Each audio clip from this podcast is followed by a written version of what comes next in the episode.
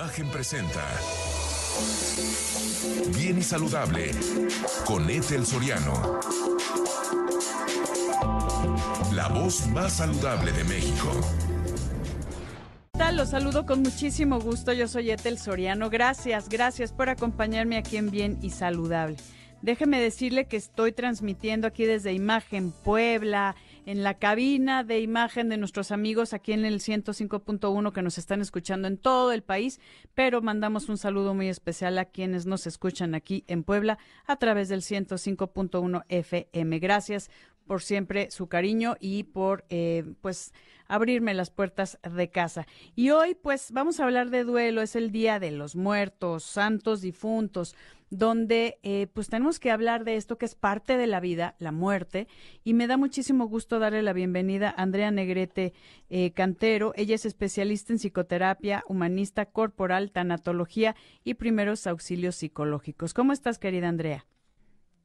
Hola, muy bien. Muchas gracias por la invitación, Etel, y gracias por tenerme aquí en este día.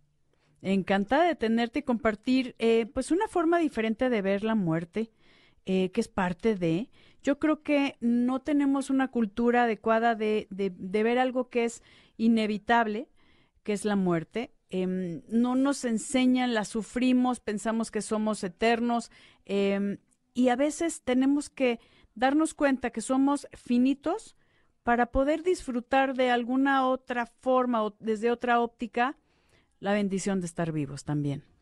Así que eh, cómo podemos manejar primero este concepto de muerte y después para hablar del duelo de todas estas personas que amamos, eh, que se fueron, que se adelantaron y que pues ahí vamos detrás.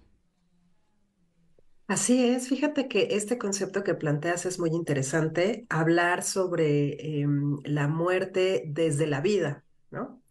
Saber que em, tenemos cierto tiempo aquí en la tierra y que tenemos que aprovechar nuestro tiempo, nuestras personas.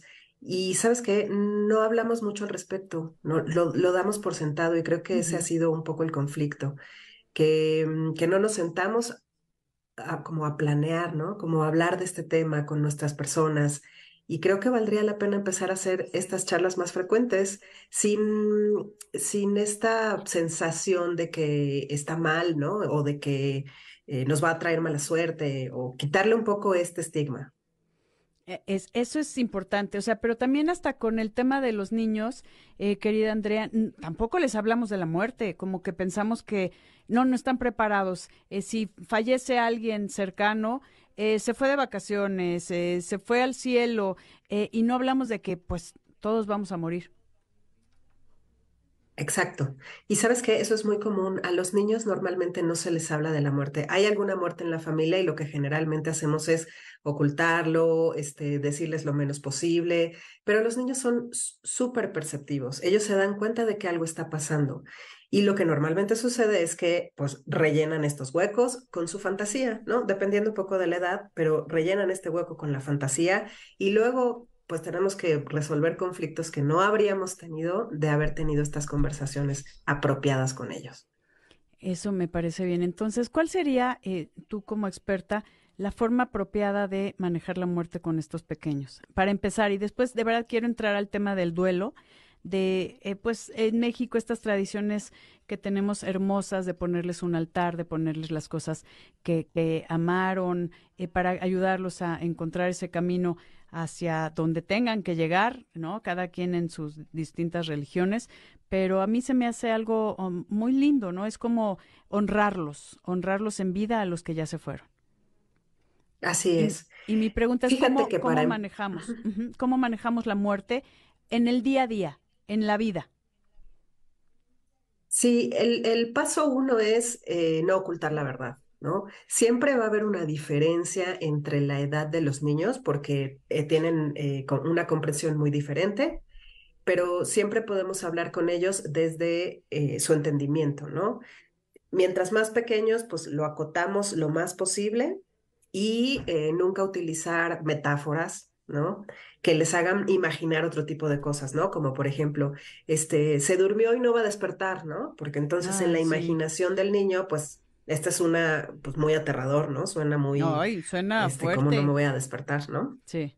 Entonces, empezar a hacer con mucha claridad y con, con este, eh, con, mucha facilidad este lenguaje. Lo segundo sería tener apertura. Los niños no procesan igual que el adulto. No podemos esperar que nos digan lo que está pensando o sintiendo muy claramente. Más bien lo vamos a notar con las conductas y lo que tenemos que hacer con ellos es observar, ¿no? Este, dependerá mucho de quién haya sido la persona que haya fallecido, pero digamos que si es este, alguien muy cercano, un padre, un hermano, algo así, este, estar muy atentos a su conducta. Es normal que vayan a tener conductas este, diferentes a como son usualmente. Es la manera de procesarlo. Y la única, yo creo que alerta que tendría sería si sale de lo, si sale como muy de lo normal, ¿no? O sea, algo que nos empiece a preocupar, ahí entonces ya es necesario. En general la gente pasa el duelo por sí misma. Muchas de las personas son capaces de hacer este proceso y no es necesaria ninguna intervención adicional. No todo el mundo y dependerá mucho de las circunstancias de muerte. Dime una cosa, eh, porque decían, eh, es que hay diferentes etapas. En, en, los duelos, ¿no? Desde la negación, desde el enojo hasta la aceptación. ¿Sigue, ¿Sigue habiendo esa terminología de etapas o ya no se utiliza? Y eso es algo que me gustaría que me, me comentes como, eh, porque decían, cada quien lo va a vivir de diferente forma. También un poco el tema de las religiones, el tema de las costumbres. Hay gente que lo ve eh, como, pues, que se elevó eh, y que, que trascendió otros lo ven como una gran pérdida, o sea, va a depender muchísimo de nuestro entorno personal, social y cultural, pero eh, sí a veces no sabemos cómo manejarlo y entendemos que estas pérdidas de repente eh, nos pues nos sacan de contexto y necesitamos la ayuda de alguien especial. Querida eh, Andrea, amigos, vamos a una pausa y regresamos con más aquí en Bien y Saludable. Les recuerdo que estamos también a través de Imagen Multicast, Canal 3.4 de Televisión Abierta 162 de Sky y siempre cerquita de ti a través de YouTube, Imagen Multicast o Excelsior TV en vivo. Regresamos, no se vaya. Estoy platicando con Andrea Negrete Cantero, ella es eh, tanatóloga, acerca del duelo. Y querida Andrea, creo que desde el principio no sabemos, uno, cómo manejar la muerte, no lo, no lo hablamos claro, no lo hablamos claro con los niños, no entendemos también de que somos finitos. Eh, y después, cuando perdemos a alguien, ay, que, hijo, ahorita sí es un tema muy sensible para mí porque yo perdí a mi madre hace eh, siete meses y todavía, ya, ya estoy tal vez en esta etapa de aceptación, pero sí el dolor siempre está, el extrañamiento siempre está. ¿Cómo hacemos para manejar este dolor que siempre va a estar, como dicen, dejan, eh, dejan de estar aquí a, a estar en mí? y yo creo que depende cómo queramos manejar el tema de la muerte o de la pérdida, ¿no? Sí, así es. Y lamento mucho tu pérdida. Sé que debe ser un momento sensible, tal cual lo dices. y fíjate que una de las creencias es que mm, el duelo va a desaparecer, ¿no? O sea, normalmente la gente a nuestro alrededor lo que hace es estar ahí en el momento y después se van a hacer su vida normal. Sí. Evidentemente esto es así, ¿no? Pero el que el doliente se queda con su vida trastocada, ¿no? Y el problema de recuperarse y que la gente quiera que tengamos una vida normal, ese es el problema, porque no podemos regresar a tener una vida normal. Ese es el, ese es el asunto. No vamos a ser los mismos. Nunca. Lo que pasa es que tu vida va a ser diferente. Sí. Es una vida antes con la persona y una vida después de la persona. Por lo tanto, no va a ser la misma. Y esa es la aceptación. Ahí es en donde tenemos que construir en una vida diferente. No vamos a regresar a ser los mismos y no vamos a regresar a, tener esa misma relación.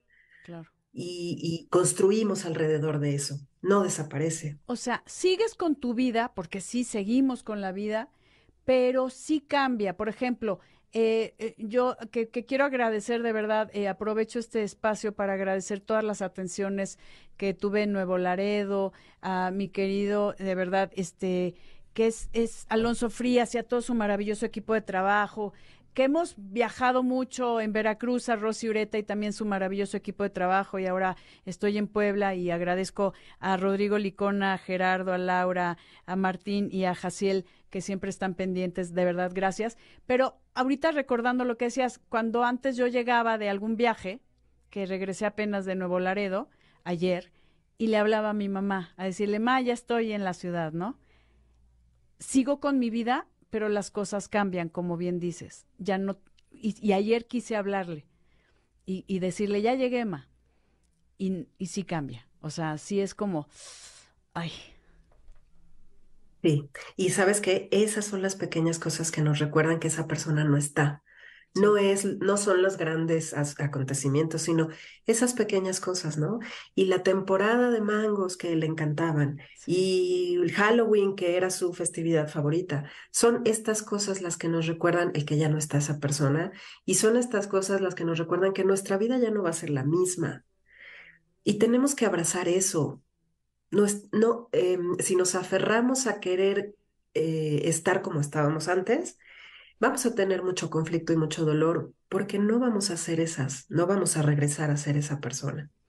¿Cuánto debe durar un duelo, Andrea? ¿Cuánto es lo normal como para retomar tu vida, como para seguir, siempre los traemos en el, en el alma, ¿no? Y en el corazón, pero cuando ya hay personas, porque tú como tanatóloga me imagino que lo vives, que se quedan aferrados y ya no pueden, y, o sea, se la viven llorando, eh, no pueden tener una relación diferente, si tal vez falleció su pareja, se sienten culpables. El, ¿Cuándo es cuando ya necesitan el apoyo de un profesional para salir de esa situación en la que pues se sienten encerrados cuando tienen la pérdida de alguien? Sí, mira, la, literatura dice que entre uno y dos años es normal. El primer año, sobre todo, porque son las primeras veces, las primeras de todo. El primer cumpleaños, el primer aniversario, el primer todo, ¿no? El segundo año, o sea, digamos, el primero es como un shock, el segundo año ya es como más aceptación. Más o menos ese sería el rango de tiempo que te diría. Em, lo que sigue sería, eh, pues lo vas a seguir recordando, ¿no? Va a bajar la intensidad del dolor, pero siempre va a haber un algo, ¿no? Un algo que, permanezca ahí. Y se va a equilibrar más, a tener más em, recuerdos amorosos, ¿no? Voy a empezar a recordar a esa persona desde otro lugar, no solamente desde el dolor. Y aquí yo lo que te diría es, en donde sí tendríamos que tener como esta alerta o esta mirada es cuando ya no puedo hacer mi vida, ¿no? Cuando alguna de las esferas de mi vida, la social, la profesional, la personal, no está funcionando para nada. Ahí es cuando necesitamos ayuda. El tanatólogo funciona para darte, digamos, son como unos primeros auxilios, ¿no? Te dicen un poco qué esperar de, esta, de este momento.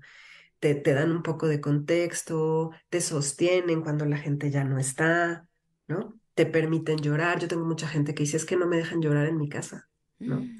Este, o cada vez que... me imagino, ¿no? Este, que también dicen los hombres que no les dejan gestionar sus emociones de forma natural como debería de ser, ¿no? Así es. O cada, no tengo dónde hablar de, de, esta persona que falleció porque cada vez que hablo de él me callan o me cambian la conversación. Entonces, estos espacios de seguridad sirven para eso. Pero cuando ya no estoy funcionando en alguna de mis áreas, ya no me quiero levantar, no tengo motivación, ahí entraría, este, yo te diría, pues si, si es posible, un psicólogo tanatólogo, ¿no? Este, en donde me ayude a trabajar, porque seguramente tenemos un problema más de fondo, que no es solamente la partida de la persona, ¿no? Sino va a haber otras cosas, puede ser culpas, ¿no? Puede ser enojo, que, que requieren otras herramientas para trabajar sobre ello. O sea, que tal vez no cerraste ciclos, que no te despediste adecuadamente, que fue algo, este, eh, bueno, rápido, eh, que a veces no, no lo esperas. Digo, tal vez una enfermedad te vas preparando, ¿no? Eh, pero puede ser algo súbito y, y, de repente te saca de contexto de, ay, es que yo pensé que tenía más tiempo con, o me faltó despedirme, o como esa película de Nunca te vayas sin decir te quiero, ¿no? Eh, hay muchas cosas que podrían estar afectando el duelo y es parte de pues lo que ustedes como grandes profesionales, querida Andrea, nos pueden ayudar a ir dándonos cuenta que la muerte es parte de la vida y a veces, como decíamos, la vida es un suspiro y cambia en un segundo. Por eso yo siempre digo que hay que vivir. Voy a una pausa, querida Andrea, amigos, y regresamos con más aquí transmitiendo desde Imagen Puebla. Gracias, gracias nuevamente por eh, recibirme aquí en esta mi casa de Puebla. Vamos a una pausa y regresamos.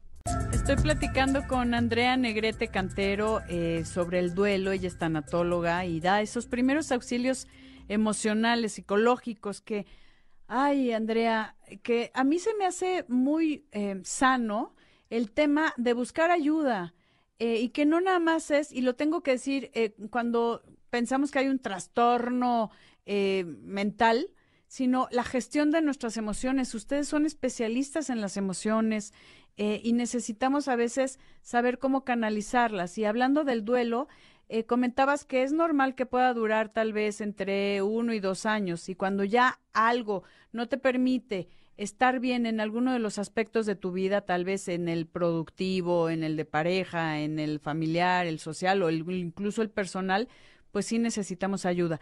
¿Cómo, cómo saber cuándo eh, y, y, de qué te basas, qué herramientas tienes como para podernos ayudar a salir adelante cuando tenemos eh, esta pérdida que no sabemos cómo manejar.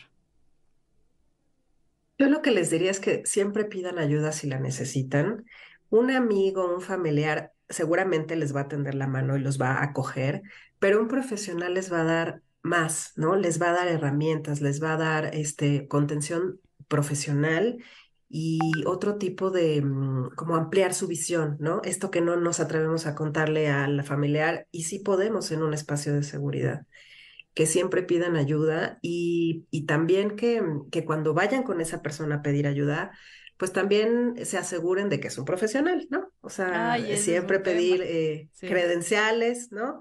Este, qué estudió, a qué se dedica, cuál es su, mm, digamos, su especialidad porque de esa manera me aseguro que me va a dar lo que estoy necesitando y lo que estoy buscando. Que muchas veces eh, decías que detrás de un manejo inadecuado del duelo, querida Andrea, puede ser culpas, dolores, ciclos sin cerrar, eh, también pues un contexto personal de cómo crecimos, cómo maduramos, de que no nos dijeron que, eh, que, a veces eh, o esta tolerancia, no tenemos tolerancia a la frustración, esta frustración de ya no tener a quien tenía, ¿no? Y no sé cómo manejarlo. Gestión de nuestras emociones. ¿Qué haces en esos casos? O sea, es, es rápido, es eh, alguna herramienta donde ayudas a, a, pedir perdón o perdonar, porque también puede ser que necesites perdonar a alguien que ya se fue y que ya no lo, puede, lo puedes confrontarlo y decir, oye, te perdono porque fuiste un tal por cual conmigo, ¿no? y entonces traes esas cosas guardadas. ¿Cómo lo haces? Fíjate que eh, no se queda solo en la cabeza, ¿no? No es escríbele la carta y ya pídele perdón y la rompes, ¿no? Sí. Yo lo que les diría es que incluyan todo, incluido el cuerpo, la emoción, el pensamiento. Cuando yo hago la integración de todo, es entonces cuando puedo avanzar, ¿no? Entonces yo sí les sugiero que busquen ayuda desde estos frentes, desde los tres, no solo desde la cabeza, porque en la cabeza podemos entender que la persona ya no, no está aquí, no va a regresar. Pero y lo demás, ¿no? cómo cuido mis emociones y también el duelo se vive corporalmente, también lo siento, también me duele, literal me duele el pecho cuando una persona no está. ¿Cómo trabajo eso? Yo les diría pues que buscaran estas herramientas para, si, si se están dando cuenta que no están pudiendo superarlo, que incluyan estas herramientas corporales dentro de su eh, duelo para poder manejarlo de una manera diferente. ¿Y dónde te encontramos? Si las personas tienen alguna duda de cómo manejar estos duelos, de que no saben cómo, cómo hacer, cómo incluir estas herramientas en su proceso, eh, ¿cómo alguna página, tus redes? Sí, eh, por lo pronto les puedo dar mi celular, 55 1330 6495. Y en Facebook me encuentran como Andrea Negrete, psicóloga Andrea Negrete psicóloga Andrea Negrete, eh, 1330-6495 con 50 guantes y para cualquier eh, pues, pregunta que tengan. Querida Andrea Negrete, gracias por esta información y gracias por ayudarnos a honrar a gracias. muertos. Gracias. Gracias, queridos amigos. Gracias a Imagen Puebla que estoy transmitiendo aquí desde la cabina de Imagen Puebla. Gracias por siempre estar pendientes. Yo soy Etel Soriano y por favor, para estar bien y saludable, Cuídese. Imagen presentó Bien y Saludable con Etel Soriano. La voz más saludable de México.